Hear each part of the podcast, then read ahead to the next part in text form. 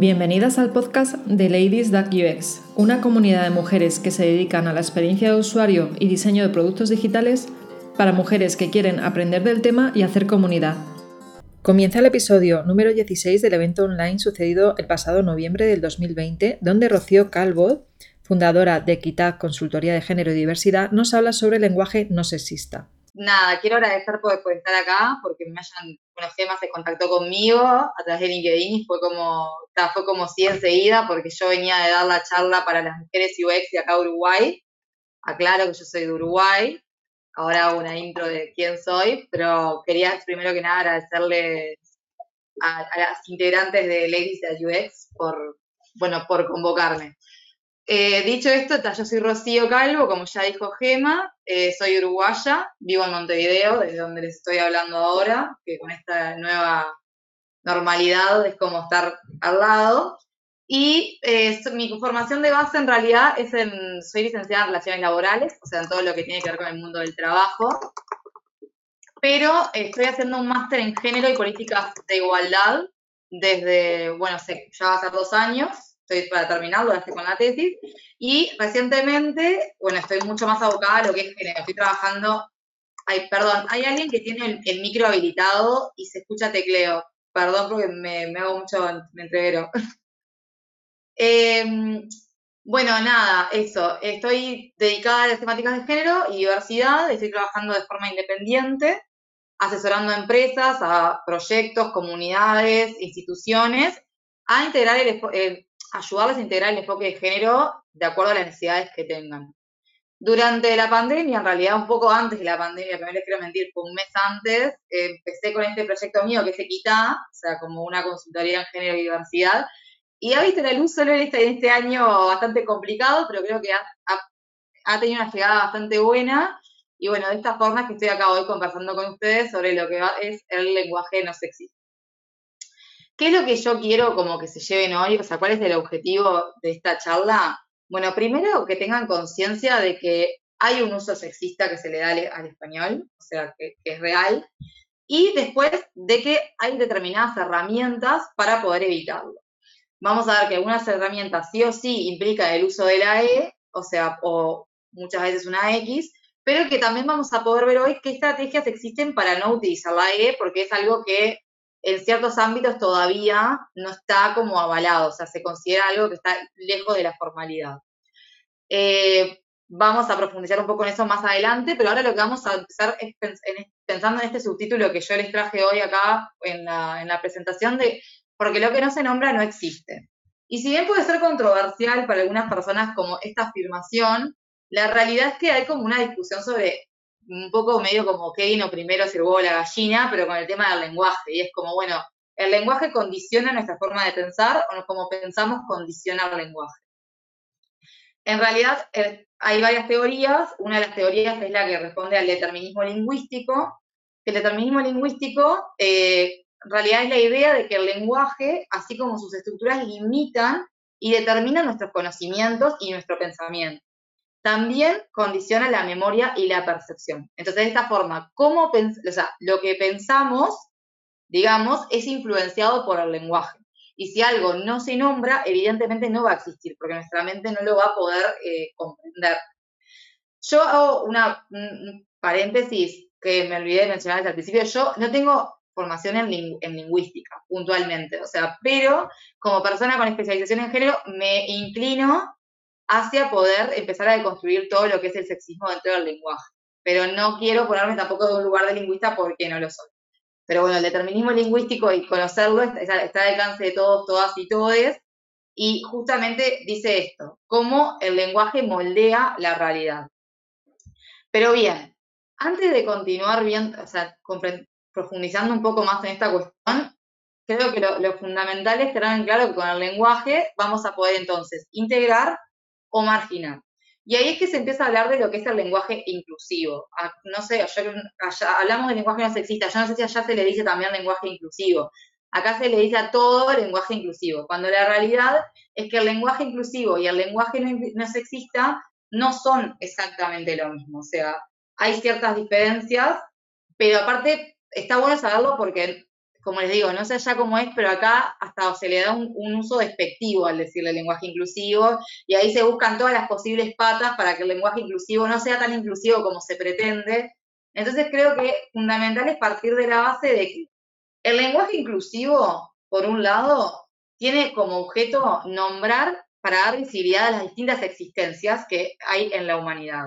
Y esto incluye a las personas con discapacidad, a los pueblos originarios, a las mujeres y a las disidencias. Entonces, yo acá les traje unos ejemplos. Por ejemplo, a ver, si hablamos en cuanto a los pueblos originarios, en vez de decir que la sede de determinada cuestión está en un territorio argentino, sabiendo que Argentina tiene pueblos originarios que son los mapuches, lo que vamos a decir es que la sede está en territorio mapuche argentino. Y de esa manera no estamos invisibilizando a las personas mapuches. Eso es lenguaje inclusivo en cuanto a los pueblos originarios. En cuanto a las personas con discapacidad, bueno, acá eh, justo el otro día yo en, Equidad puse el tema sobre la mesa y se acercaron varias personas eh, con discapacidad bueno, lo más importante es siempre pensar que las personas deben ser nombradas como quieren ser llamadas, ¿no? O sea, hay que respetar cómo cada persona se identifica. Yo estos ejemplos de las personas con discapacidad los saqué de guías hechas por personas con discapacidad. Pero no significa que dentro del colectivo de personas con discapacidad todas acepten los mismos términos. Entonces, por ejemplo, el término que sí, en general no se, admite es el, por ejemplo, Martín es una persona discapacitada. Es preferible, Martín está en situación de discapacidad, Martín es una persona con diversidad funcional, que es un término que se está prefiriendo actualmente, o, bueno, ver en qué sentido la persona puntualmente que tenemos delante prefiere esa llamada, pero no decir es una persona discapacitada.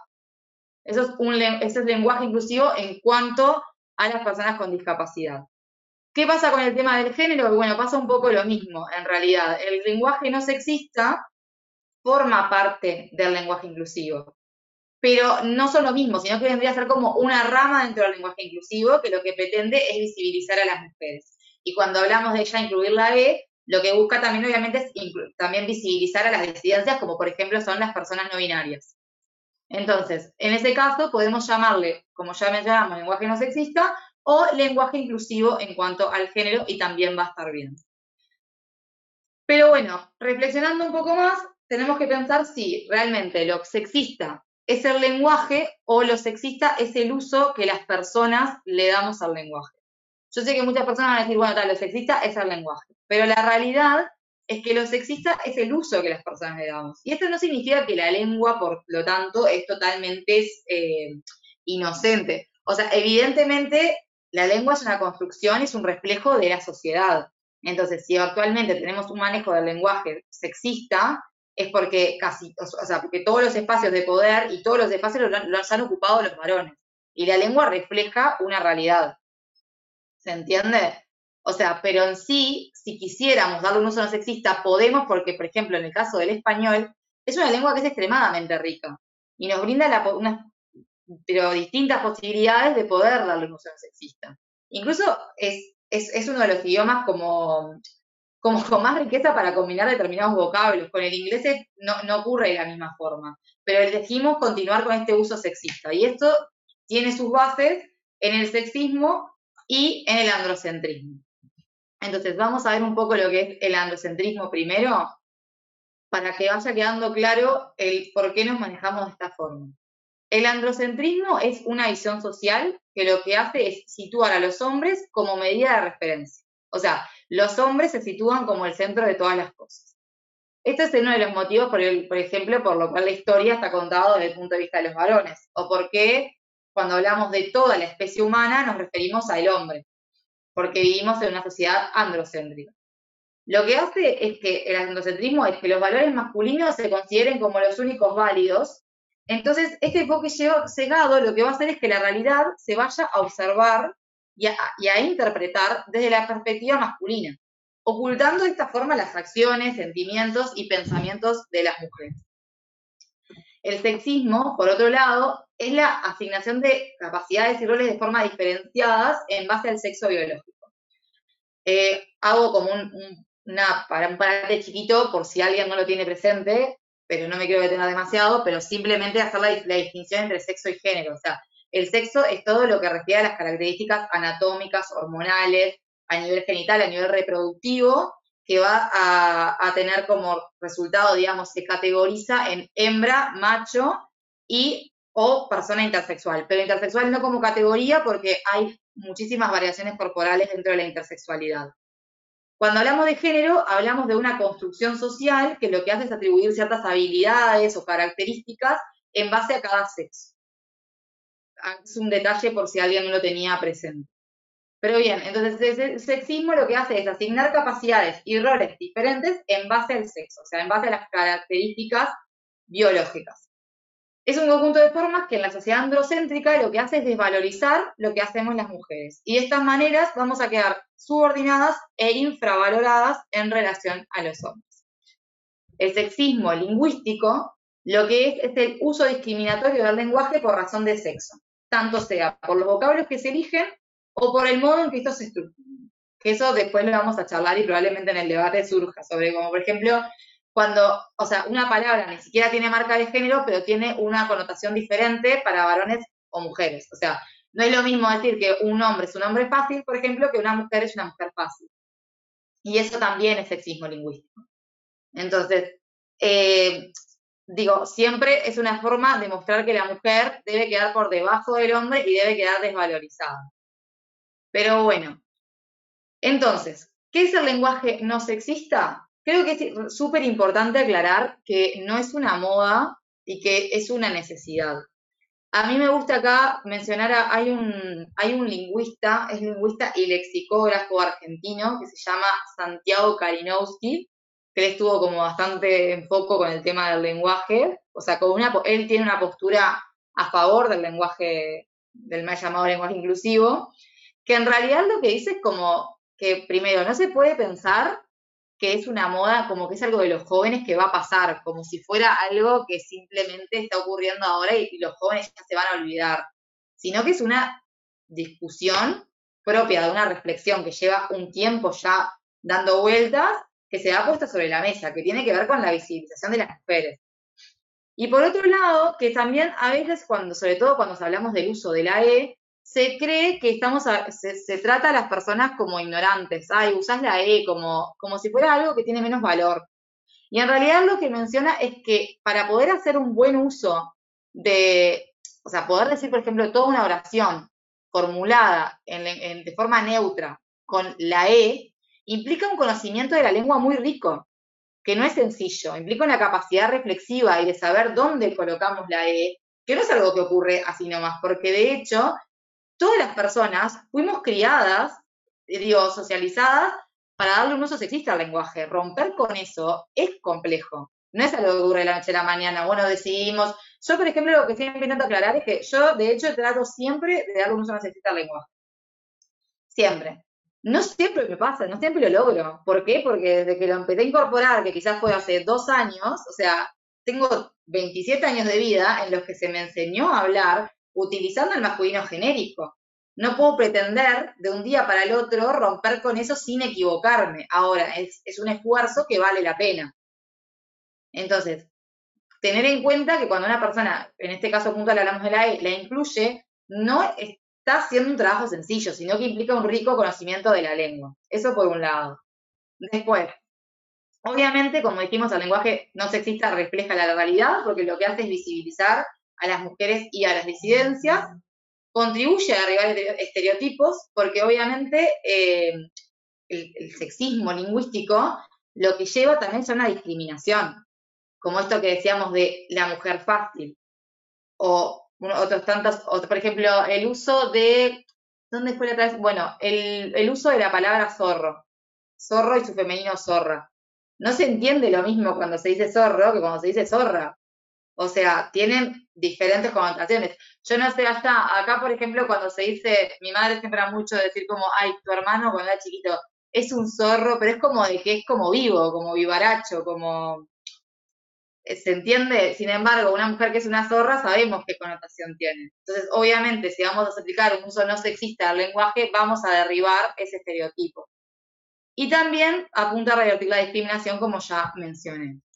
El lenguaje no sexista, como ya hablamos también, va a presentar al varón y a lo masculino como el ser humano en general, ocultando a las mujeres y a las personas no binarias y obviamente marcando una jerarquía, ¿no? Como esto de que hablamos, el varón por encima de la mujer. Entonces, evidentemente, siempre la mujer o la persona no binaria va a quedar infravalorada, así como todos sus comportamientos. Y no refleja la realidad, porque obviamente las mujeres y las personas no binarias no tienen menor valor.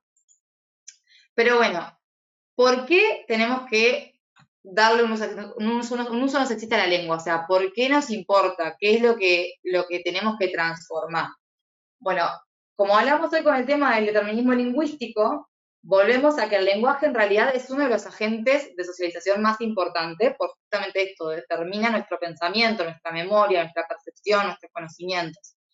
Entonces, lo que va a hacer también es determinar la construcción de nuestra identidad personal y de nuestra identidad colectiva, así como también la conducta social, porque está en una estrecha relación con nuestro pensamiento y va a nombrar e interpretar la realidad en que vivimos, o sea, pero porque la va a crear y al mismo tiempo la va a modelar. Con el lenguaje entonces vamos a decir que vamos a pensar, interpretar, sentir y definir. Y yo esto quería contarles como una, una historia, una anécdota, sería, en realidad es una psicóloga que, que, que, cuenta como este relato, que es de una niña, capaz que ya lo conocen, es una niña en una escuela que la maestra dice, bueno, niños, todos los niños pueden salir al recreo, los niños pueden salir al recreo. Y ella se queda como sentadita. Entonces la maestra viene y le dice, ¿por qué te quedas sentada si puedes salir al recreo? Dice, porque usted dijo que todos los niños podían salir al recreo. Y yo soy una niña. Entonces la maestra le dice, bueno, no, pero es lo que pasa es cuando yo digo niños, vos estás incluida. O sea, cuando digo niños también estoy diciendo niñas. Está como que la situación pasó, la niña sale al recreo, al otro día vienen para captar como vino cuando se crea un equipo de fútbol en la escuela y pide que levanten la mano los niños que querían inscribirse al equipo de fútbol. Obviamente ella levanta la mano y los niños, o sea, el, profesor le dice, no, es solo para niños. Entonces, ahí a la niña se le genera una confusión porque ella dice, pero ayer me dijeron que yo estaba incluida entre los niños. O sea, que niños incluía a niñas, pero en otras circunstancias niños es solo niños. Entonces, ya de esa forma está como está condicionándose cómo se interpreta la realidad desde nuestra infancia. Se entiende la importancia que el lenguaje llega a tener en cómo percibimos lo que podemos y no podemos hacer también. Entonces, si vamos a hablar de una sociedad que avanza hacia la igualdad, vamos a tener que verlo reflejado en el lenguaje, porque el lenguaje va a tener que ser un instrumento de cambio para alcanzar dicha igualdad. O sea, y todo esto parte, o sea, tenemos que tener en cuenta que el lenguaje tiene una gran flexibilidad y una gran capacidad evolutiva. Porque con esto del lenguaje no se existe, lo que ha pasado es que ha habido como como un amor por la gramática, les digo yo, con el tema de la RAE. O sea, es como una cuestión de, no, si la RAE no lo permite, esto está mal. Si la RAE, si esto, o sea, como que no se puede admitir que sea un uso que está empezando a, a generarse por fuera de una institución, porque es una realidad, o sea, las personas no binarias y las mujeres existen y deben tener visibilidad y no regulado por una institución o no. O sea, va a seguir siendo una necesidad y van a seguir estando allí. Y el lenguaje históricamente se ha ido transformando. O sea, en un momento en las escuelas, acá nosotros hablamos de, voz. O sea, siempre decimos, o sea, nos tratamos de voz. Y antes en las escuelas, acá no se podía tratarse de voz. Hace muchísimos años, obviamente, muchísimos. Pero digo, eso después se fue modificando y en aquel momento si alguien hubiese pensado que en, en algún punto le íbamos a decir a una docente, vos tal cosa, hubiese sido una locura. Lo mismo está ocurriendo hoy con el tema del el lenguaje no sexista. Pero bien, es importante entender entonces que la lengua constituye como mínimo un reflejo de la realidad de la sociedad que en un tiempo determinado la utiliza. Entonces, si la sociedad es racista, clasista o es heterosexista, el lenguaje también lo va a ser. O sea, es, es indiscutible. Por eso no podemos quedarnos de brazos cruzados pensando que el lenguaje no tiene nada que ver con todo el resto de cuestiones que, acontecen o con la desigualdad que las mujeres y disidencias vivimos. Entonces, no solo va a reflejar, sino que cuando refleja va a transmitir estereotipos y los va a seguir reproduciendo y reforzando. Entonces, cuando cambiamos el lenguaje, modificamos toda otra serie de estructuras culturales y sociales que van a contribuir enormemente al cambio. En esto del cambio, bueno, ¿qué tenemos que pensar? Si transformamos el lenguaje, vamos a transformar, eh, o sea, vamos a transformar la realidad de forma enorme, digamos, va a haber lugar a un gran cambio social. Por sí solo no, o sea, porque ahora mismo empecemos a hablar en lenguaje no sexista, no significa que las mujeres, por ejemplo, vamos a quedar en condiciones igualitarias o libres de toda opresión. O sea, no, va a haber un montón de cosas más que vamos a tener que hacer. Ahora, pero si esa transformación no tiene lugar, lo que puede ocurrir es que el cambio se ralentice. O sea, el lenguaje es una herramienta, o sea, es un instrumento tanto de construcción también como de reconstrucción. O sea, una vez que modificamos ciertas estructuras va a ayudar a reconstruir y también va a ayudar a tirar abajo estructuras que hoy por hoy continúan perpetuando la desigualdad. Entonces, actualmente el uso del, lenguaje sexista lo que hace es contribuir, como ya hablamos, a la desigualdad de la mujer y a reforzar este androcentrismo. Pero digo, no solamente con este cambio vamos a hacer que la sociedad deje de ser androcéntrica. Entonces, al retocar la lengua, vamos a retocar la mentalidad. Y retocando nuestra mentalidad, vamos a retocar nuestra conducta. Y cuando cambiemos el uso de la lengua, también va a cambiar nuestra concepción de la realidad. O sea, en la lengua, lo que pasa con el lenguaje es también una cuestión de ideología. O sea, cuando la gente se posiciona en contra del lenguaje no sexista, no, no se está atrás, o sea, atrás una persecución del uso de la gramática, como ya les decía hoy. Porque, vamos a decir la verdad, utilizamos un montón de expresiones en la cotidianidad. Digo, por ejemplo, la expresión linkear, no es propia de nuestro idioma, o sea, es nada, o sea, un anglicismo deformado, que dicho sea de paso, la usamos constantemente. Eh, la, palabra, la palabra meme estaba incluida tipo en el diccionario, digo, usamos palabras que, fueron siendo inventadas y medio adaptadas. Entonces, lo que hay atrás de, de esa posición contraria al lenguaje no sexista es como una postura contra una lucha política. Es ideología. Yo no sé si ustedes conocen a, Paulo Freire. Paulo Freire, tipo, fue un, pedagogo brasileño, tipo, que nació en 1921 y era un adelantado para su época. Eh, escribió cosas maravillosas. Y él, en uno de sus libros, escribe que, toma conciencia a través del movimiento feminista, eh, yo supongo que para esa época debe haber sido el de la segunda, de la segunda ola, perdón, el de la tercera ola, que toma conciencia de que en realidad era pura ideología. Él decía, si yo estoy en un, salón de clase, porque como él era, él era maestro, si yo estoy en un salón de clase y tengo a 20 mujeres, yo voy a estar hablando en todo el tiempo como de todas, o sea, o de alumnas, voy a estar hablando en femenino. Ahora, si entra un solo varón, voy a tener que cambiarlo a masculino porque en la lengua, eh, o sea, en nuestra lengua, el masculino puede ser genérico y prevalecer ante todo. Digo, por una sola persona cambiamos cómo nos referimos a un conjunto grande, invisibilizando a 20 mujeres. Y eso es ideología. Entonces, cambiar la lengua también implica un cambio de no solo de la realidad, sino también un posicionamiento que es de tipo político, aunque no queramos capaz a veces pararnos tanto desde ese lugar. Pero bueno, ¿cómo lo vamos a hacer? O sea, ¿qué, ¿cuáles son las herramientas que, vamos a tener? Y acá van a ver que yo en algunos casos les voy a poner como ejemplos de sin poner la E y también en algunos momentos vamos a hablar de qué pasa con la E. Porque me parece que no siempre se la puede obviar porque implica, o sea, al ser un posicionamiento político, hay veces que es en cuanto a decir, bueno, visibilizamos a las mujeres, incluso algo más vinculado con, los feminismos, pero también si sos una persona no binaria, refiere a tu identidad. Y en ese caso, muchas veces la E va, va a tener que estar, porque no hay otra forma de expresarlo de manera neutra. Entonces me parece que no siempre se puede escapar. Pero bueno, vamos a dar distintas estrategias bastante sencillas que pueden resultar. Entonces, lo primero que hay que tener en cuenta es que la aplicación del lenguaje no sexista es una cuestión de práctica. O sea, como yo les decía, yo intento utilizarlo, no siempre lo logro a la perfección. O sea, es algo que se va a ir perfeccionando con el uso diario. ¿Por qué? Justamente porque venimos con un proceso de socialización grande donde se nos enseñó que el lenguaje debe ser sexista. Pero todo intento que hagamos va a contribuir al cambio. O sea, em, empezando a cambiar de a poco ciertas costumbres, ya vamos a estar transformando la realidad.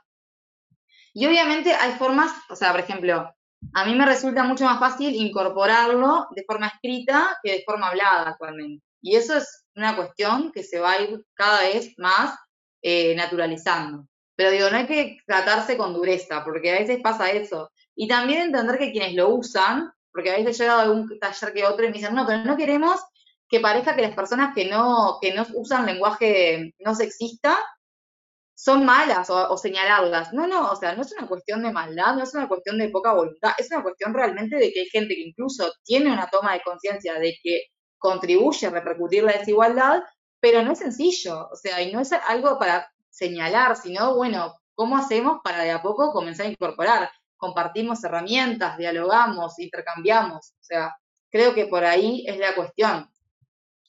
Pero bueno, vamos a ver ahora lo que es la regla de inversión. En realidad esto es para darnos cuenta si una oración está expresada en lenguaje sexista. Lo que hacemos es ver si la frase tiene sentido después de sustituir los términos que están expresados en masculino por femenino y viceversa. Vamos a ver ahora un ejemplo para que quede más claro, porque capaz que he dicho así, capaz que esto suena con poco sentido. Pero, por ejemplo, este es un caso, este es un ejemplo que saqué de una noticia del diario acá. Si en vez de decir se derogó el decreto que establecía que los autos solo podían ser manejados por el dueño, ese era el titular de la nota, si lo cambiamos a se derogó el decreto que establecía que los autos solo podían ser manejados por la dueña, muchas personas estarían pero rompiéndose la cabeza pensando, ¿y qué pasa con el dueño? O sea, ¿qué pasan con los dueños? Tipo, ¿pueden manejar o no? Estarían pensando en qué pasa con los varones. Y obviamente tampoco, tampoco refleja lo que dice el decreto. Entonces, si lo cambiamos por la dueña, lo que estamos haciendo es como excluir en, nuestra, en esta lógica a, toda a todos los varones, digamos, de esta cuestión. Pero si dejamos el dueño, en realidad parecería que las mujeres están obviamente incluidas dentro. Entonces, no tiene sentido. O sea, la segunda frase no visibiliza la realidad de, los varones en relación al decreto y también carece de coherencia. Y la primera, en realidad, también carece de coherencia porque no refleja la realidad puntual de las mujeres en relación al decreto ni a qué pasa si pueden manejar o no. Pero se entiende que tiene coherencia cuando de hecho no. Entonces, la regla de inversión lo que nos sirve es para identificar cuándo tenemos que transformar y hacer la frase de forma no sexista. Acá yo puse unos ejemplos que en realidad les había buscado para eh, cuando estuve con las mujeres UX de acá, busqué un par de interfaz, interfaces, no sé, las chicas me dijeron que se llamaba interfaz porque yo cero noción de todo lo que tenga que ver con, con UX o con productos digitales, pero lo estuvimos charlando en una reunión y busqué. Entonces, acá ven, yo saqué esto de la web de Globo. Acá tenemos taja de entrada, o sea, ya de hecho, y acá ya vamos más al, no al lenguaje, pero igualmente me gusta no perder la oportunidad de mencionarlo. O sea, incluso el repartidor es un varón, o sea, ni siquiera pusieron una mujer, o sea, es un varón, y obviamente repartidores, o sea, lo que está en masculino genérico, porque si no podría ser personas para reparto, por ejemplo, o repartidores, repartidoras. Pero bueno, si leemos la descripción, sé tu propio jefe, flexibilidad de horarios, ingresos competitivos y la oportunidad de conocer tu ciudad repartiendo al aire libre. Apuntate y en menos de 24 horas colabora con nosotros. O sea, todo allí está escrito en lenguaje sexista. Es gracioso igual que ponen a Globo como el mejor trabajo que puedas tener en tu vida. Eso me da mucha gracia. Pero sacando eso, eh, todo está de forma sexista. De hecho, la de jefe, o sea, no, cabe ni en el imaginario que pueda ser una jefa, tampoco cabe que pueda ser una repartidora y la imagen acompaña perfectamente el pensamiento, ¿no? Acá encima hay como una correlación entre la imagen y el texto. Como que, bueno, no, o sea, varones, sí. Y al lado también, conocer a tus nuevos clientes, impulsar tu negocio colaborando con nosotros y beneficiarte de nuestras herramientas, nuestra tecnología y nuestra base de clientes. Yo no estoy diciendo que Globo no tenga buenas intenciones o que Globo lo esté haciendo de, por maldad. Lo que quiero mostrar es cómo que no haya una perspectiva de inclusión, una perspectiva de género dentro de las organizaciones, dentro, o sea, dentro de la parte de los sectores de comunicación, lleva a que ocurran estas cosas. Porque ahora cuando veamos herramientas, es muy fácil cualquiera de estas descripciones hacerla en neutro. O sea, de verdad que van a ver que es muy sencillo, sobre todo estas que son cortitas. Entonces, en realidad no es que haya una mala intención, pero tampoco hay como un interés por romper con este sexismo que tenemos en el lenguaje. Eso, es lo que me, da la sensación. Pero bueno, y acá tengo otra de pedidos ya, obviamente también, invitar amigos. Y pedidos ya es una plataforma de pedidos online que conecta a millones de usuarios. O sea, todo, todo, absolutamente todo tiene que tener marca de género. Pero bueno, ¿qué estrategias tenemos entonces a la hora de poder tratar de neutralizar la cuestión, de sacarle la marca de género? Bueno, lo primero es sustituir el masculino genérico universal con sustantivos colectivos, que es lo que vamos a ver ahora. O sea, cuando nos queremos referir a un grupo de personas específico que no, que no incluya únicamente a varones. Por ejemplo, sexista es decir, los alumnos. El los ya está dando una marca de género y obviamente alumnos también. Entonces, ¿cómo lo podemos neutralizar? El alumnado. O sea, porque estamos hablando de algo colectivo, es un grupo, el alumnado no tiene marca de género. No importa que tenga él. El alumnado incluye a varones, mujeres y personas no binarias. Lo mismo con los docentes. El cuerpo docente es neutro.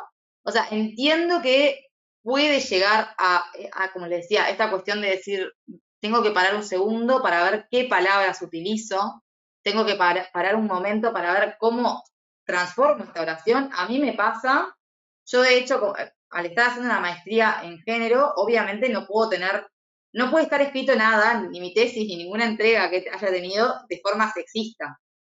Y ta, y a veces estoy un rato así como pensando cómo puedo formular determinada oración. ¿Qué otra palabra puedo usar? Muchas veces la tengo que modificar pero al final termina teniendo coherencia, termina teniendo un sentido y no se pierde el objetivo. Entonces, sí tomo un momento más y a veces capaz que tengo que hacer un uso de, en vez de usar una palabra, usar dos, que hay quienes dicen que eso va en contra de la economía del lenguaje, o sea, de poder cada vez utilizar menos palabras, pero la realidad es que si lo que se busca es visibilizar, me parece que vale la pena y no cambia nada sumar una palabra. Pero bueno, también tenemos los ciudadanos. Ay, acá me, les pido perdón, me quedó repetida esto. En los ciudadanos, es, en vez de los ciudadanos, es la ciudadanía. Y en los coordinadores es el equipo de coordinación.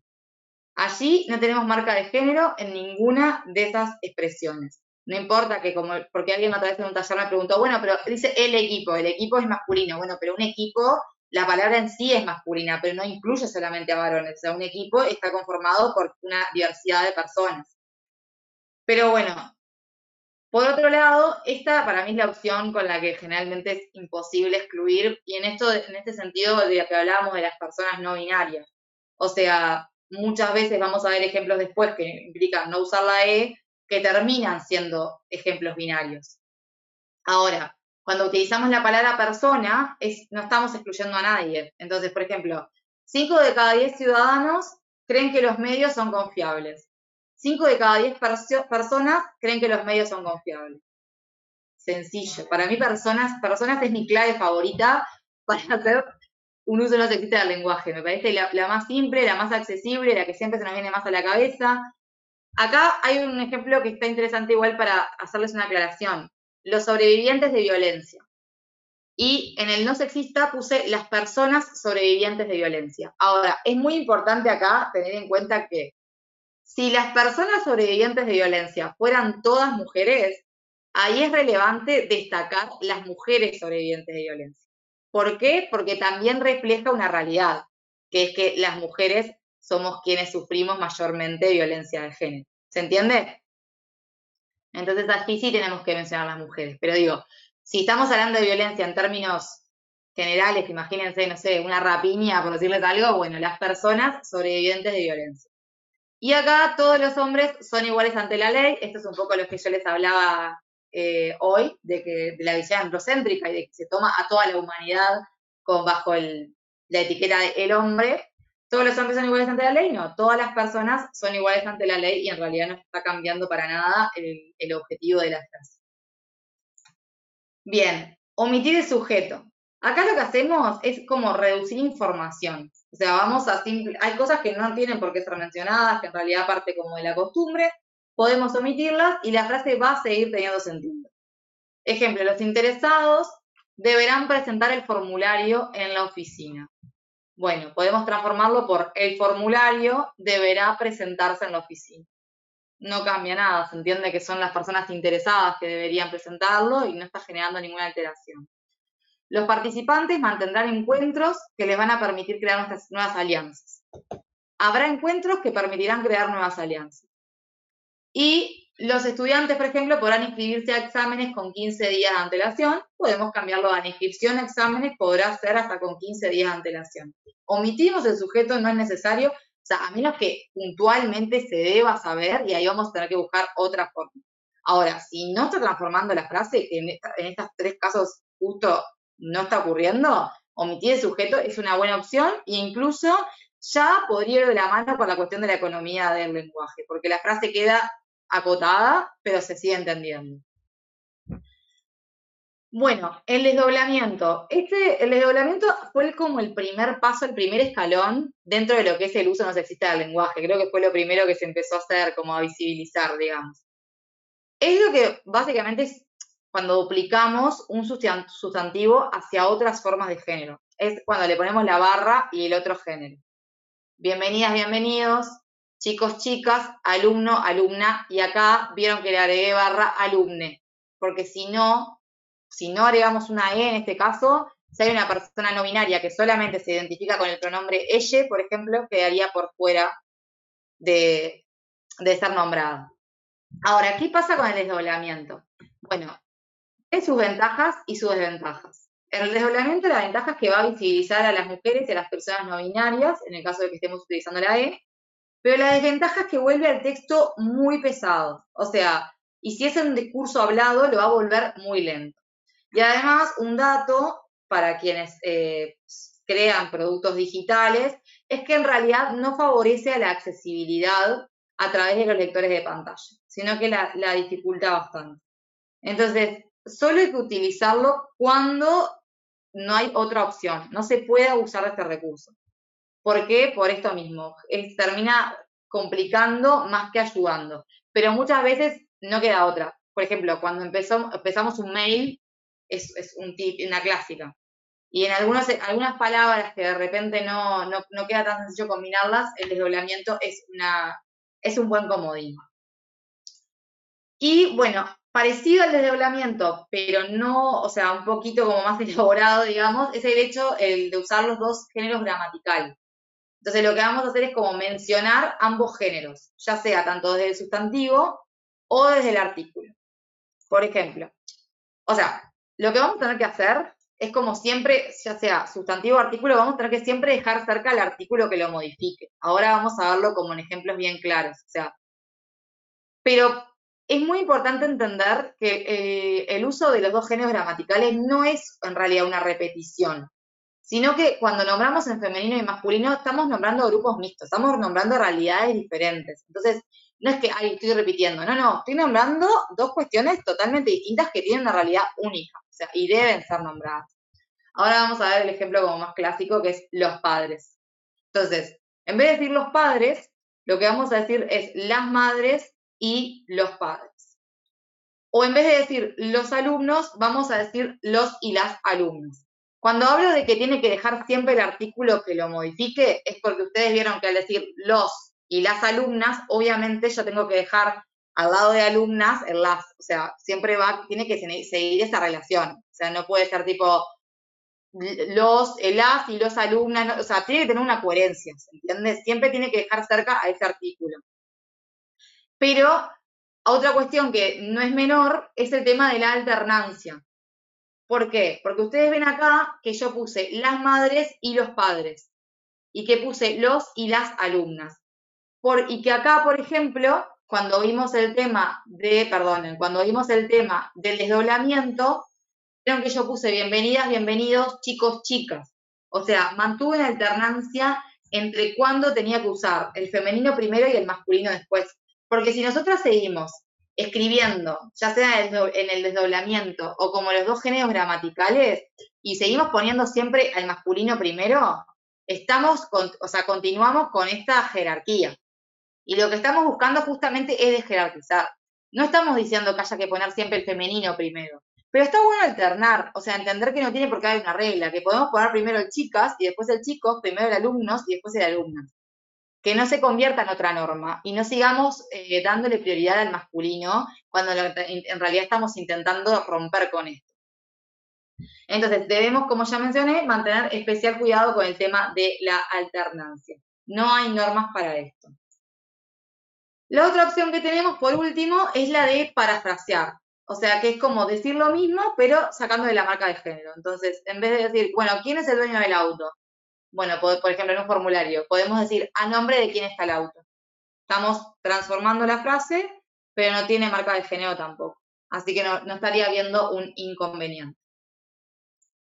Y bueno, ¿qué pasa con la X, con la E, con, la, con el arroba, ya se ha usado bastante poco? En realidad, obviamente, como hablamos hoy, estos recursos no son algo propio de la lengua formal y en algunos espacios todavía no está eh, habilitado su uso, como por ejemplo en la academia. No, o sea, una presentación de una tesis con una E no la admite. En un trabajo, un informe, no lo admite. Pero bueno, entendiendo ya como vimos que no es una moda, tenemos que también comprender que sigue siendo fundamental para representar a las personas no binarias. Y creo que ese es el obstáculo más grande de que aún esté por fuera la lengua formal, que las personas no binarias quedan invisibilizadas. Actualmente, en los espacios donde se puede usar con tranquilidad, es en la cartelería, por ejemplo, no sé, sea carteles de militancia, lo que sea, en pancartas, en los lemas y, por supuesto, en las redes sociales. En las redes sociales, yo, por ejemplo, en el le doy uso constante, me parece que es un espacio súper habilitado y también tengo como una yo creo que las redes sociales también se configuran como un terreno de, lucha política y que de alguna manera llevar el lenguaje eh, inclusivo, utilizando la E, el no sexista, es, es algo que contribuye a transformarlo, no sé si todo, pero bastante. Y bueno, obviamente lo mismo que hablábamos hoy con el tema del desdoblamiento, la X y la E complican un poco el tema de la accesibilidad digital. O sea, que sobre todo el, tema de algunas personas con discapacidad visual no, no va a ser favorable. Es, yo creo que ese es, el mayor obstáculo que tienen las personas como ustedes que trabajan con productos digitales. Creo que es, algo que, puede ser bastante difícil y que les va a llevar como a pensar, dar más la vuelta de cómo escapar a la E. Más allá de que quizás podrían hacerlo, si es un tema de accesibilidad no, no les va a jugar a favor. Pero bueno, para finalizar, yo solamente les traje una, frase de Santiago, que fue hoy quien les mencioné, que me pareció que estaba bueno como para quedar reflexionando. Él en realidad lo que dice es que el uso, el lenguaje inclusivo, en realidad en cuanto al género, no es un fenómeno de cambio lingüístico, sino que es un fenómeno retórico y que es la configuración discursiva de una lucha política. el objetivo del lenguaje inclusivo no es cambiar la gramática, que no le importa, porque pero que hay gente que puede decir que sí, pero que en realidad es una intervención que, que lo que busca es terminar con mujeres asesinadas, con mujeres que cobran menos por el mismo trabajo y con mujeres que no pueden caminar por la calle tranquilas. O sea, el lenguaje inclusivo en cuanto al género busca mejorar la realidad de las mujeres, no, busca prioritariamente hacer una transformación de la lengua, sino quiere visibilizar y romper con la desigualdad. Así que bueno, chicas, esto fue todo por, hoy conmigo. Yo les agradezco. Acá les dejé mi Instagram donde me pueden seguir. Acá estoy yo en LinkedIn. Espero que, les haya servido. Si tienen dudas, abiertas a despejarlas ahora. Y bueno, muchísimas gracias.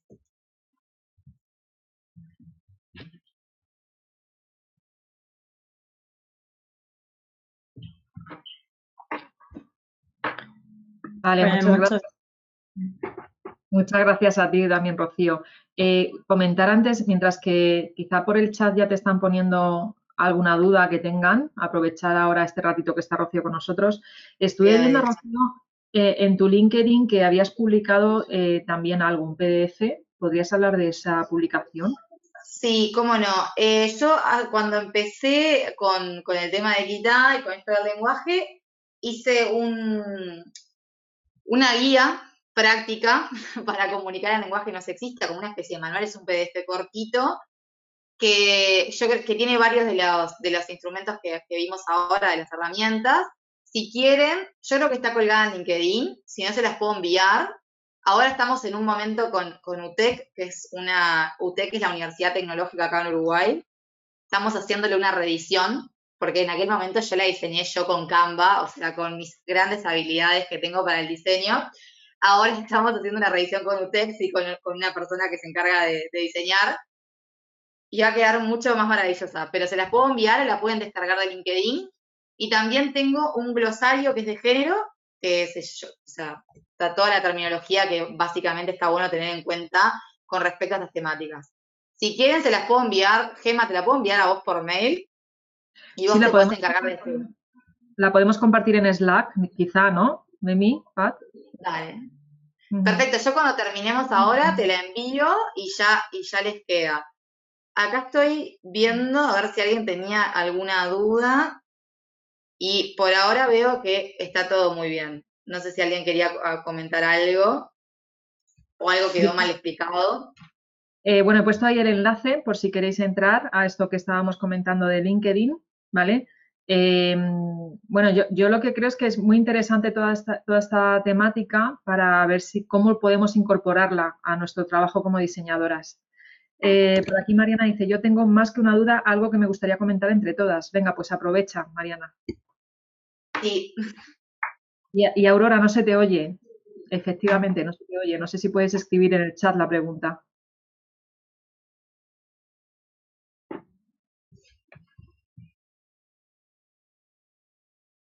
Mariana, si quiere comentar tú mientras tanto.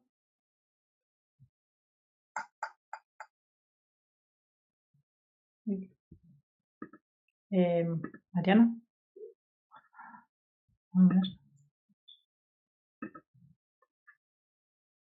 Hola, hola. Dice que está intentando conectar el micro. Pero ahora se me oye o no? Ahora Ahora sí. Sí. Ah, gracias.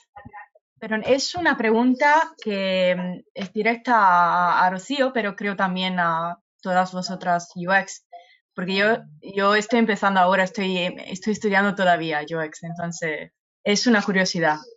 Em, es sobre el hecho de utilizar los universales o, en, cambio, em, esas herramientas como la arroba o la schwa o la X. Y quería preguntar cómo debería tratar el tema cuando estamos em, delante de muy poco espacio físicamente, como una call to action, cosas así. O sea, ¿cuál de las dos mm, elecciones debería intentar? O sea, preferir una arroba que como usted, como usted o si puedo tratarte en tú, eh, ha dicho, em, es más rápida, pero mm, es que la otra de verdad no lo es.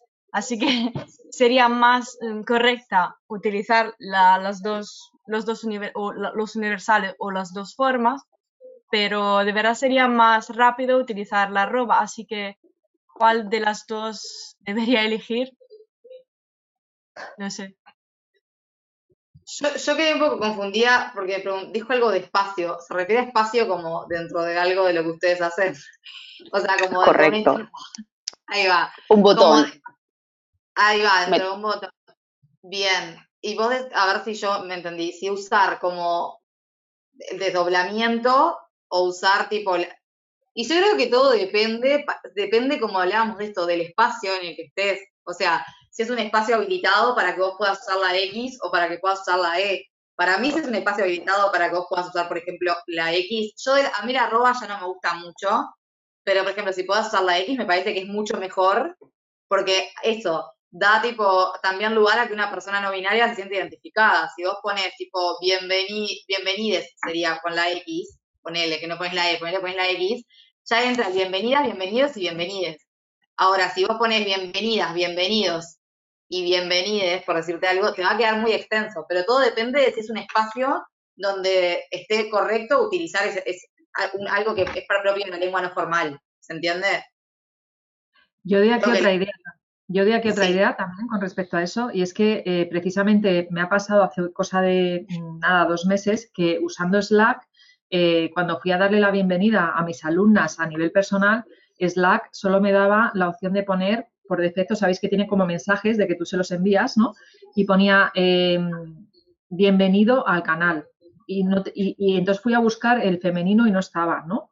Em, entonces yo una cosa que, intento utilizar, eh, pero que creo que solo mm, funciona en España, es el tuteo. Te doy la bienvenida, por ejemplo. ¿Sabes? Si tuteas en España, que ya está como muy democratizado el tuteo, hace, unos años no era de usted, ahora ya.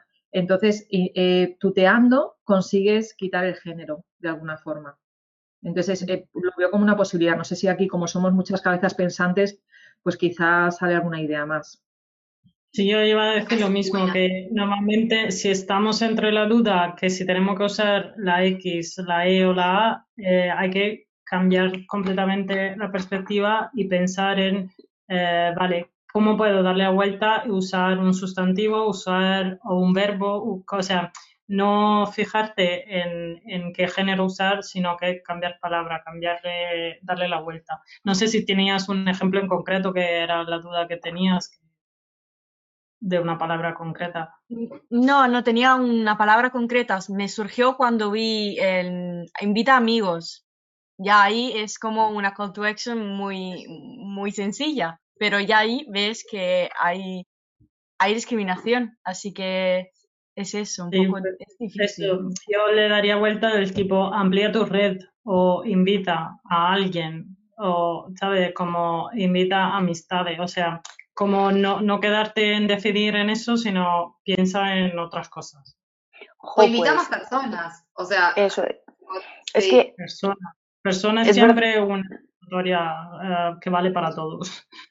A mí la sensación que, me da con, cuando intento buscar estas soluciones, ¿no? Memi que me conoce ya desde un montón de tiempo y corrige algunos de mis textos, siempre ¿no? Me, me, indica este tipo de cosas. Pero a veces cuando escribo así, me resulta que es como más robótico. Y no sé si es porque a mí no me suena natural. Y no me suena natural porque no lo oigo, ¿no? Es como la pescadilla que, que se muerde, que se muerde la cola, ¿no? En plan de, yo intento ser mucho más inclusiva pero a veces me, cuando lo veo escrito me explota la cabeza porque entiendo que, no es natural lo que estoy diciendo, cómo me estoy expresando para hablar con, otras personas, ¿no? Y tengo esa, como siempre la dualidad, ¿no? Para que me quede bonito, quito el lenguaje inclusivo y el sexista y pongo lo que queda bien. Y claro, no es que quede bien, es que a mí me suena bien porque, como justo decía Rocío al principio, nos han educado en, que eso es como tiene que sonar, ¿no? Entonces, como que, tengo esa dualidad también conmigo. Que no sé si os pasa a las demás. Creo que respecto a esto que mencionás, a mí me parece como re interesante que pasa como, vieron como la, perspectiva de género, por ejemplo, son como lentes que vos te pones, como literalmente podría decirse así, como lentes que vos empezás a ver como la desigualdad y cómo el género opera en la realidad. Yo siento que con el lenguaje pasa un poco igual, porque al principio es como raro modificar las oraciones y no suena lindo o capaz que estás tan acostumbrada que decís, esto me choca, pero pasa que cuanto más lo empezás a incorporar, más te empieza a chocar el uso sexista del lenguaje. A mí me pasa que ahora cuando alguien dice todos, si bien yo sé que no hay una intención de excluirme, si yo soy mujer y me están nombrando, yo igual me siento un poco excluida y ya no me gusta, o sea, ya me rechina, me está empezando a pasar lo contrario. Entonces creo que eso, eso es totalmente como decís vos, un proceso de aprendizaje y desaprendizaje, que de a poco te va a empezar a pasar lo contrario, ¿se entiende? Va a empezar a decir, bueno, está, ya no quiero que sea sexista, ya me suena mal, no ni siquiera lo hago para contribuir a algo, sino que ya me suena feo. Yo creo que es un poco eso, un proceso. Sí, coincido. Había alguien que tenía una pregunta, creo que era Mariana. he logrado, se me escucha bien, he logrado ya, me he tenido que reiniciar como tres veces para... bueno, antes de nada, eh, Rocío, muchísimas gracias, me ha encantado y creo que ha sido súper completo, o sea, como toda la manera de estructurar los, como los problemas con los que uno se encuentra, ¿no? Al estar tratando de inculcar este tipo de lenguaje. Y a mí me, o sea, yo quería traer un poco al debate, ¿no? Porque al final todo el tema de experiencia de usuario, ¿a qué tipo de usuario? Los usuarios esto, los usuarios aquello, los usuarios lo otro, ¿no? Y siempre pienso, estamos aquí excluyendo, ¿no? O sea, como a muchas personas y me pasa lo que comentas, que se me hace muy raro al principio incorporarlo y de hecho como no se escucha a gente decirlo, ¿no? Cuando escucho a gente que utiliza el todes, ¿no? se me hace rarísimo porque al, final estamos tan acostumbrados, ¿no? Y hemos sido instruidos desde siempre que esa no es la manera correcta de hablar, pero al final si te pones a pensar el lenguaje es como un juego, ¿no? Y una manera que, que tenemos de, desplegar nuestra, nuestro ser, por así decirlo. Y no tiene por qué ser algo cerrado, sino que es algo abierto en ese sentido, ¿no? Y creo que, que está bien incorporarlo. Y aunque nos suene raro todavía, también es lo, lo, que, lo que comentabas, ¿no? De que cada persona pues cómo, cómo le gustaría ser llamada, ¿no? Y eso hay que tomarlo en cuenta, o sea, hay que pensar, pues a lo mejor hay gente con la que se siente, que se siente identificada con esto y hay gente que no. Y con respecto al tema de usuarios, lo comentaba con una chica el otro día, ¿no? Y le decía, pues, ¿cómo podemos cambiar esto, ¿no? ¿Cómo podemos hacer para no tener que decir usuarios y usuarias, ¿no? Y ella me decía, bueno, también al final ¿por qué no utilizamos personas? Y es lo que tú decías, es como el tip, ¿no? O sea, para lo que sea es verdad, pues somos todas personas, ¿no? Todas somos personas, ¿no? Y en ese sentido, cambiarlo por usuario y no deshumanizar a los usuarios y a las usuarias, ¿no? Y utilizar el término de personas me parece que, que podría ser, pero entonces no se ve profesional, ¿no? Porque la, como la, la, está todo muy instaurado, ¿no? De usuarios, usuarios en masculino siempre. Entonces no sé qué piensan ustedes y cómo qué se les ocurre para poder dar un, giro ¿no? a esto, porque llevo días con esto en la cabeza y digo, me gustaría hablarlo con alguien a ver qué, qué opinan al respecto.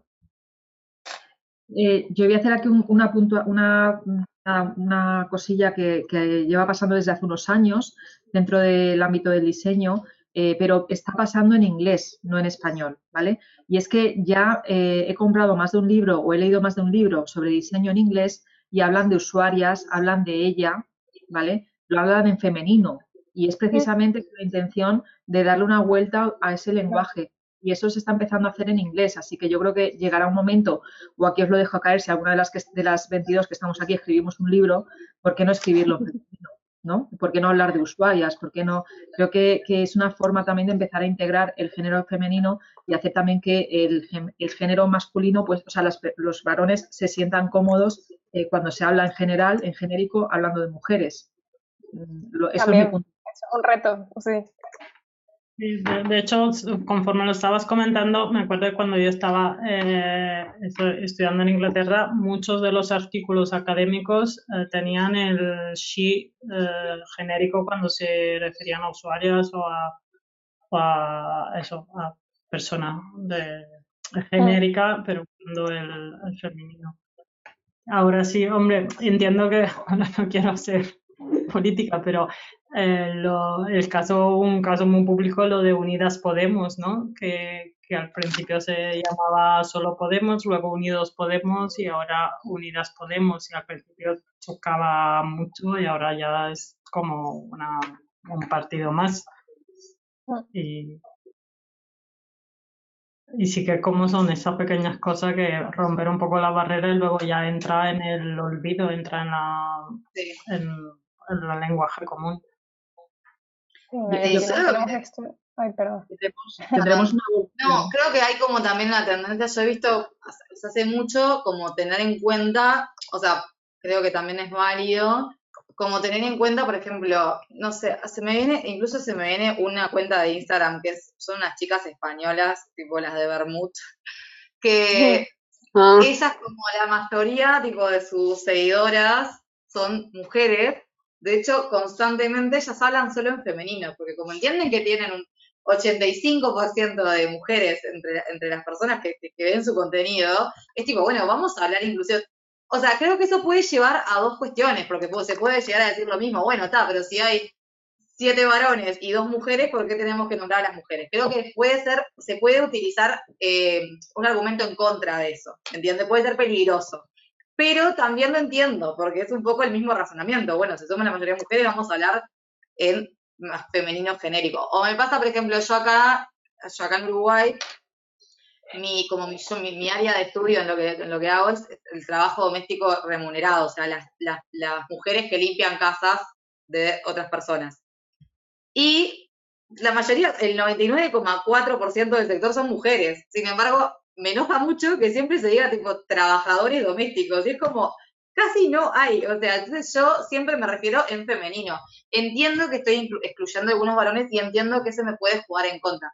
Pero me parece que en algunos espacios es como como esto que decían ustedes, se desprende hasta de cómo está conformado, ¿no? A mí, por ejemplo, durante estos meses, yo a veces soy muy pesada con estos temas de, pues de, poner en valor el trabajo de las mujeres y el papel que tienen las mujeres y el rol de las mujeres, ¿no? Y durante todos estos meses con la pandemia, cada vez que salían eh, las noticias o, los programas de televisión en los que hablaban de los médicos y las enfermeras, era un, otra vez, te quiero decir, médico engloba a ambos sexos y enfermero engloba también a los dos, o cuando tú te refieres a una persona como enfermera, es solo las mujeres y los hombres que son homosexuales. Entonces, ahí estamos como todo el rato cambiándolo, ¿no? No, no, no hablamos de médicas, a veces hablamos de doctoras, o, joder, pues lo que decíais antes, ¿no? Busca el, conjunto que engloba a, estas, a, todo el, el, personal laboral, por decirlo así, ¿no? Entonces, ahora sí que en España estamos hablando más de, los sanitarios. Y entendemos que los sanitarios es el conjunto de personas que se dedican a esto, ya sean médicos o, médicas, eh, enfermeros o enfermeras, ¿no? Pero creo que al final incluso ¿no? las profesiones o, o, cómo nos referimos a ellas ya nos ponen el género en, unas y otras. Es que eso también es el sexismo del lenguaje. Ocurre, ese fue un ejemplo perfecto, y ocurre también, por ejemplo, los pilotos y las azafatas. Eso también es, un, es un, clásico. Los desarrolladores y las diseñadoras. Exacto.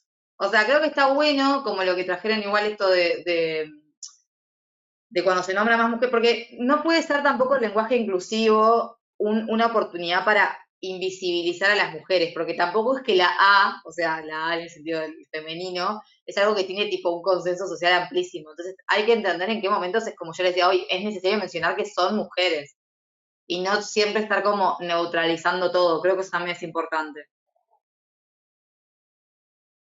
Sí.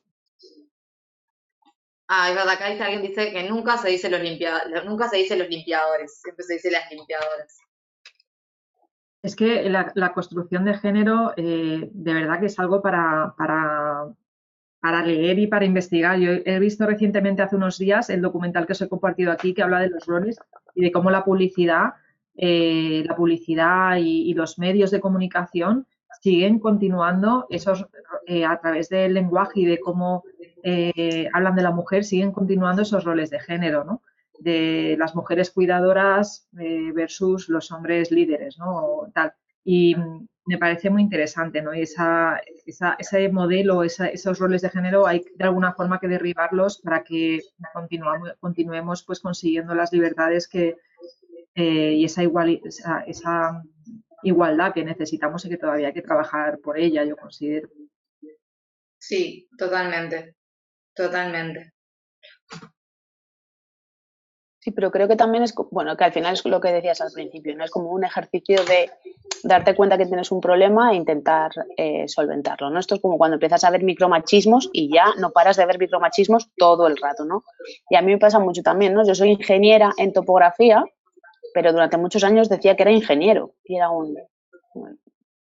No, ¿tú qué eres? Pues soy ingeniero, no, eres ingeniera, ¿no? Pero como que esa palabra acaba de nada para mí no tenía eh, tanto valor o por lo menos no formaba parte de, mi vocabulario.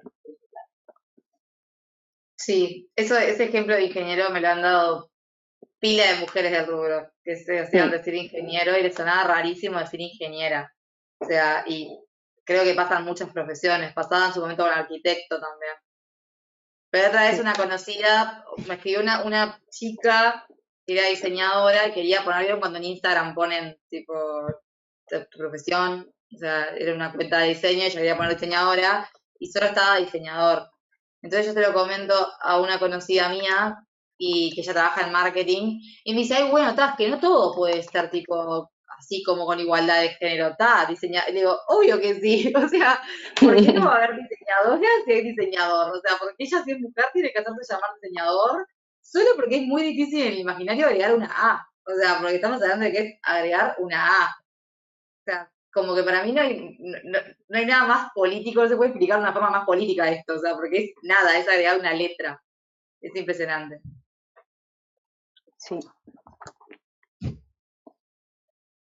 A ver, ¿tenemos alguna más alguna pregunta más en el chat? Mm, no. Vale, y otra cosa que sí que me ha parecido súper interesante, por hacer un poco el, la comparación, ¿no? A veces tengo la sensación que el lenguaje eh, que intentamos, o sea, cuando intentamos hacer que el lenguaje no sea sexista, sobre todo en, temas de diseño, que es un poco también lo que comentaba Aurora, ¿no? Nosotros al final, por espacio, muchas veces trabajamos con dispositivos muy pequeños, ¿no? Y a veces tenemos que poner textos muy concisos. Y el hecho de tener que darle una vuelta a, en vez de incluir solo dos palabras, tener que meter cuatro, que el diseño se te estropee, pues a veces tengo la sensación que mm, el lenguaje a veces es como la nueva accesibilidad, ¿no? Que sabemos que es necesaria, pero como nos estropea las cosas, pues las dejamos un poquito ahí de lado. En plan de, es que esto se me va a ir 20 píxeles más y, y, bueno, pues ahí se queda. Yo voy a poner aquí alumno y ya corro con, con, con esto, ¿no? Entonces, pues no sé cómo de fácil o de difícil es hacer hincapié en, esta, en este tipo de temáticas. No sé si Gema, que está más metida en temas de formación, em, sabe si en las escuelas de diseño es un, tema interesante a tratar y una de las necesidades, ¿no? Vimos hace un tiempo que el UX Writing pues era la última moda y todo el mundo empezó a meter esa, esa temática dentro de los cursos, pues a lo mejor que, la parte eh, del lenguaje no sexista ¿no? sea como, como una eh, disciplina dentro del diseño y no solo impartidas por mujeres, ¿no? que parece que si nosotros no nos hacemos cargo de esto, nadie se hace cargo. Entonces, no sé si Gemma puede darle un poco más de chicha a eso. Sí, mira, yo en, el temario que doy eh, tenemos eh, diseño inclusivo, hablamos de accesibilidad, de diseño inclusivo, ¿no? porque el diseño inclusivo precisamente incluye la parte de género y de raza, que la accesibilidad, si hablas únicamente de accesibilidad, no lo incluye. Entonces ya eh, aprovechando ese diseño inclusivo, también estoy ahora actualizando, que por eso me ha venido fenomenal esta charla, la parte de, dentro del diseño inclusivo, la parte de lenguaje no sexista. Porque el, gran problema es, eh, no es que, o sea, si no, yo estoy segura que si no se están dando a día de hoy esta teoría en las escuelas de diseño es porque no se conoce, ¿vale? Evidentemente tienes que tener algo también de interés en profundizar en estos temas, ¿no? Eh, entonces, si yo estoy dando diseño inclusivo, ahora que se habla muchísimo de, ética en el diseño, ¿por qué no podemos hablar también de diseño inclusivo y dentro de ese diseño inclusivo de lenguaje, de utilizar lenguaje no sexista? De hecho, yo creo que cuanto más conocimiento vayamos esparciendo, ¿no? Y, la gente, cuanto más conocimiento tenga la gente con respecto a esto, eh, pues mucho mejor, porque es que de verdad estoy segura que muchísimas, muchísimas escuelas no lo están dando porque quizás sus profesores no saben ni que existe o, no lo han escuchado nunca, ¿vale? Y quizás si lo escucharan, pues dirían, ah, pues esto debería incorporarse en la escuela, ¿no? No sé, aquí hay muchas personas que están estudiando ahora diseño UX eh, o visual. Decidme si alguna de vosotras eh, os han hablado del diseño inclusivo. O, si no os han hablado, también contarlo. ¿Vale? acaba de ponerlo en el, chat. Y lo que sí es que yo creo que mm, también como alumnado podemos pedir eh, y exigir a un máster que estamos pagando de, incluir algún contenido, porque no es solo cuestión, muchas veces yo creo que pasa un poco, ahora con la accesibilidad ya pasa menos, pero sí que antes se consideraba como algo bonito, que se hacía como más un acto de, de beneficencia, ¿no? Que se ay, somos buena gente, hacemos la pantalla accesible para la gente que no ve. No, no va de esto, va de incluir personas, subir las ventas, subir el parque del usuario posible, o sea, va, de experiencia de usuario, de negocio y, y de todo.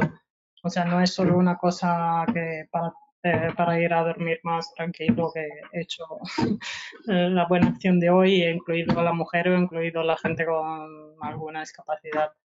No se trata de, eh, de, hacer eso, un diseño universal y, y ampliar tu, tu, tu, grupo de usuaria, usuaria o usuarios.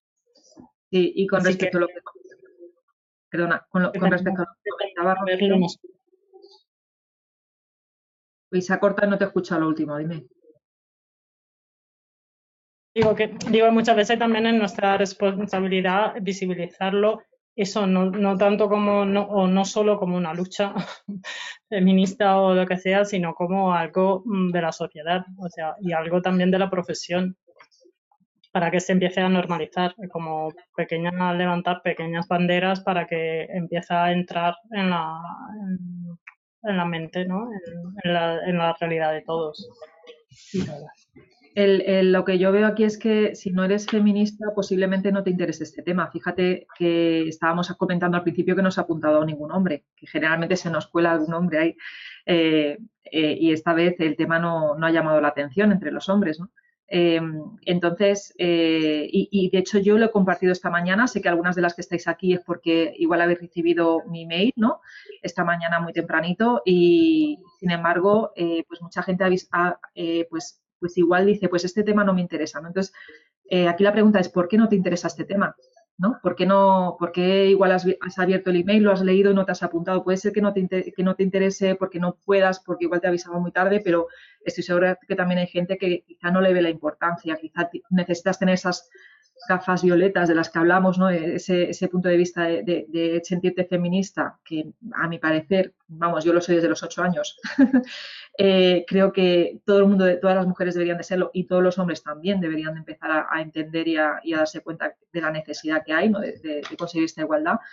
Eh, y volviendo a, las escuelas, os pongo otro ejemplo que me pasó hace un año. Yo hace un año dando una charla a un, a un grupo de emprendedores, eran como 20 personas que estaban empezando a emprender y estaba dando una charla eh, donde pues hablaba un poco de diseño y un poco de marketing, ¿no? Y yo les decía eh, lo que ha dicho antes Rocío, si tú tienes un público, porque tenía en concreto una emprendedora que ella eh, lo que vendía era, bueno, tenía un blog de recetas veganas y tenía una lista de correo, ¿no? Le, y, yo le decía, si tú ya sabes que tu público, que era el caso, el 80% son mujeres, ¿por qué no les hablas en femenino? Y me decía, no, es que he hablado con una amiga periodista y me ha dicho que según la RAE el genérico es el masculino y que estoy cometiendo un error gramatical, entonces tengo que hablar en masculino. Yo decía, ya, pero es que a nivel de marketing, y ya no hablo aquí a nivel de, diseño inclusivo, hablo, digo, a nivel de marketing vas a vender más, porque ellas se van a sentir mucho más identificadas con el mensaje que le estás dando, ¿no? Es que ya hablo simplemente, fijaros, a nivel de ventas, y ella seguía con esa barrera y me discutía que no, que no, que es que la RAE decía lo contrario. Entonces, bueno, eh, pues aquí cada uno con su opinión, ¿no? Pero yo creo que tenemos ya empezar a... La RAE al final se va adaptando a cómo va cambiando la sociedad. Y esa es una realidad. Pues cambiemos la sociedad para que cambie la RAE. Sí. ¿No crees que... Hola. He estado callada todo el tiempo, pero ahora se me ocurre una duda con lo que has dicho, que me parece genial, pero si estás hablando de un tema de cocina que ya es algo femenino y que tú tienes que intentar sacar para venderlo a hombres también, si hablas femenino, el experto de marketing te dirá, me estás asustando a los hombres, le estás diciendo que están haciendo algo femenino, o sea, estás reforzando esta idea. Entonces, a nivel de venta te estoy hablando, em, quizás haya una parte del equipo que te diga, no lo hagas lo hagas porque aunque haya hombres, eh, se sienten aislados, se sienten parte de un colectivo que no es el suyo, se asustan y se van. Pero si tú tienes que vender a todos, em, bueno, la cocina femenino lo he simplificado mucho, pero ya sabéis lo que quiero decir. No quiero, no, no, obviamente. O sea, eh, Sí, sí, yo te entiendo. Era una duda que tenía, o sea, tiene sentido lo que dices, pero yo me imagino que haya mucha gente que a nivel de venta no te lo aconseje por esto. Porque un hombre hoy en día que, que, se meta en un grupo de mujeres, el problema justamente es esto, que los hombres no quieren estar en un grupo de mujeres todavía, muchos de ellos, mientras nosotros sí que estamos acostumbradas a estar dentro del grupo de los hombres, porque hemos vivido ahí toda nuestra vida. No que sea bueno, lo digo por crítica. No, no, no, Isabela, eh, que tienes toda la razón. Quiero decir que, todavía muchas, gente, muchas personas que no, piensan así, pero eh, lo, que está, lo que yo estoy planteando es cambiemos eso. Pongámonos ah, sí, cambiar eso, ¿no? Y porque de hecho, eh, yo, yo aparte de tener el podcast, bueno, de, editar el podcast de las ladies y tener miedo de píldoras UX, eh, también yo escucho muchísimos podcasts y yo escucho uno de una, de una emprendedora que se llama Charuca y ella habla siempre en femenino porque su público es femenino, pero ella muchas veces dice, yo también tengo público masculino, dice, es muy poquito, igual es un 10 o un 15%, y de vez en cuando en el podcast les saluda, les dice, chicos, bienvenidos aquí, que me alegra un montón que me sigáis, ¿sabes? Como dándole, dando énfasis también a su público masculino de vez en cuando, ¿no? Entonces aquí, eh, evidentemente, estamos de alguna forma eh, presionando sobre algo que está establecido, ¿vale? Eh, y, yo lo que considero, pero creo que es una cuestión, al menos a, mi parecer, a, nivel personal en muchos aspectos, pues que hay que hacer un poquito de, presión, ¿no? Yo cuando he estado trabajando en producto digital, yo he intentado hacer esa presión. Luego te podrán decir que no, pero yo lo intento, ¿sabes? Sí, estoy totalmente de acuerdo con lo que dice Gemma, intentar un poco cambiar este paradigma de creer que poner el femenino significa excluir a los hombres, que es lo que estamos acostumbrados, mientras un poco intentar eh, llegar a lo que decíamos antes, ¿no? Como que en Inglaterra los artículos científicos y muchos artículos divulgativos mm, usan el femenino genérico y y no, no se ha registrado que ningún hombre ha muerto por eso, ni creo que haya disminuido ventas o es solo que el, el, cambio hay que empezarlo poquito a poquito, al principio chocará, al principio a lo mejor habrá un porcentaje bajito de, de usuarios masculinos que se caerán, pero es como un pequeño precio a pagar hasta que se normalice. Pero ya sé, es como lo, que decía antes, porque las mujeres no nos echamos atrás cuando eh, tenemos que comprar un producto o algo que, lo dirigen todo el de los hombres, porque no estamos acostumbradas a sentirnos incluidas en, este, en ese colectivo. Entonces es cuestión de empezar a normalizarlo poco a poco eh, con nuestro pequeño granito de arena en nuestro ámbito. Hola chicas, soy Marta. ¿Puedo hablar? Nada, solo eh, comentaros que, bueno, primero que, ha sido un buen punto de inicio. Yo creo que esto es un cambio, como todo cambio va a costar, y es importante que estemos aquí ya primero dando este punto de reflexión, que al final nos va a ayudar. Yo creo que esto se va a hacer más grande, ¿no? Pero ya a mí me ha, me ha dado un toque de atención al momento de redactar y tener más cuidado en mis comunicaciones a todos los equipos. ¿Sabéis? Porque eh, yo utilizaba mucho la arroba porque siempre quería dar ese toque, ¿no? De que no puedo, como, no puedo, no puedo hablar ah, siempre en, masculino, ¿no? O utilizar los genéricos, sino yo quería hacer un toque de que hay que hablar un lenguaje más inclusivo. Y siempre utilizaba la arroba, pero tenéis razón en ese sentido que efectivamente hay que mm, tratar de, de, ir cambiando poco a poco nuestras expresiones y nuestros comunicados para que sea un poco más abierto a todas, ¿no? Entonces, la verdad que ha sido un punto importante y como toda, como toda transformación, esto va a ser una transformación al final, porque todo el mundo te dice que la RAE no lo permite y en los lenguajes mucho más así, digamos, más em, formales, pues no nos van a permitir, ¿no? Pero yo creo que sí podemos empezar a dar este cambio. De verdad que muchas gracias, eh, Rocío, porque me has abierto un paradigma a mí para empezar a, a buscar y, buscar más frases para poder utilizarlas en mis comunicaciones. Yo trabajo en tecnología y como vosotras, pues los equipos eh, todos son más técnicos y, bueno, y hay también alta dirección en las cuales no me puedo dirigir de esa forma. pero voy a buscar frases y gracias por lo, que habéis compartido, que le estoy echando un vistazo y me va a ayudar mucho. La verdad que, ladies, que yo creo que ha sido un, buen cierre de, año esta, esta charla, de verdad que nos va a ayudar. Muchas gracias. Gracias a vosotras. Yo creo que eso, hoy éramos, mm, creo, 22 conectadas. Yo creo que, aunque solo lo que tú dices, si las 22 nos vamos a dormir esta noche con este un poco ronron, no estamos quitando la oreja, no sé si se dice así, pero me entendéis. Creo que hemos hecho, o sea, yo por lo menos me quedo uh, contenta y satisfecha de, haber ¿no? soltado este pequeña semilla que luego cada una en su ambiente, en su día a día, a lo mejor mañana ya os habéis olvidado, pero en unos días os, cuando veis un artículo, un mensaje o un texto ya os viene a la cabeza, o cuando sois vosotros la que tenéis que escribir un, un call to action en un botón o un titular, le daréis una, unas vueltas más. Jo, pues yo quería, quería pedirte, Rocío, no sé si en la PPT lo has incluido, pero hay una frase que has dicho al principio que me ha, me ha gustado mucho porque se parece a una que, llevo un montón de meses diciendo, ¿no? Siempre digo que uno, una, en este caso, una no puede ser lo que no ve, pero creo que tú al principio has dicho que uno podemos ser, una no puede ser lo que no verbalizamos, ¿no? Creo que has sido, Rocío, has dicho, has dicho algo así. Lo, que no se, lo que no se nombra no existe. Eso es, lo que no te nombra no existe, ¿no? Y me parece que es como darle una vuelta de tuerca más a esa, a esa, a esa frase. Intentaré eh, meterla en todas las conversaciones que pueda ¿eh? para ir evangelizando un poco a, a, mi alrededor. Me ha gustado un montón, así que, eh, pues eso, muchísimas gracias por, por, la charla y por eso, plantar semillitas en, en las 22 que hemos ido hoy para que hagamos esto de esto un poquito mejor. Muchas gracias a ustedes.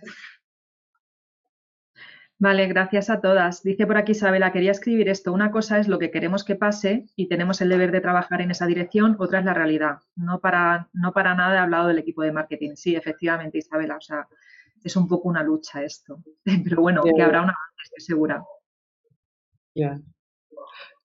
Pero eso yo creo que no tenemos tanto que pensar en cambiar la realidad de hoy, ni de mañana, ni de pasado, pero a lo mejor si empezamos ese cambio pequeño ahora, en unos años algo cambiará. Bueno, claro. Es el objetivo final, ¿no?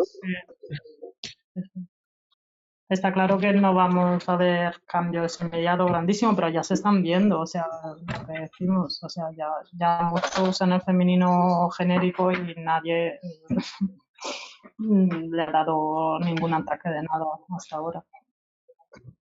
Qué bueno. Si Rocío nos quiere dar un cierre, hay un, un mensaje. No, bueno, eso en realidad, les agradezco un montón y lo más importante, como creo que para mí con el tema del lenguaje en general, o sea, en general, es como comprender que todo es un proceso, porque es como que si vamos con ganas de cambiarlo todo ya y no lo logramos el primer intento, parece que decimos, bueno, no, me, no me sale bien. O sea, es re difícil incluir, hacer esto no sexista.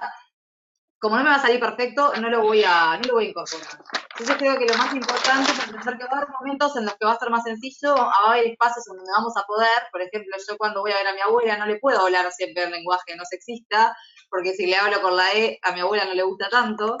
Entonces entiendo que hay espacios donde todavía tengo que dar esa lucha y capaz que, bueno, me tengo que quedar un poco más quieta. Pero no por eso voy a abandonar el resto de los espacios donde sí puedo hacerlo donde sí los puedo ir ganando con otra fuerza nada, básicamente que no dejen de intentarlo porque, bueno, el lenguaje, tipo, la, modificación del lenguaje es una lucha que realmente parte de nosotras y tenemos la fuerza como para cambiarlo.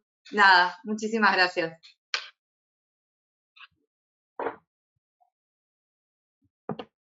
Pues gracias a ti, Rocío, por tu tiempo y gracias a todas por estar aquí.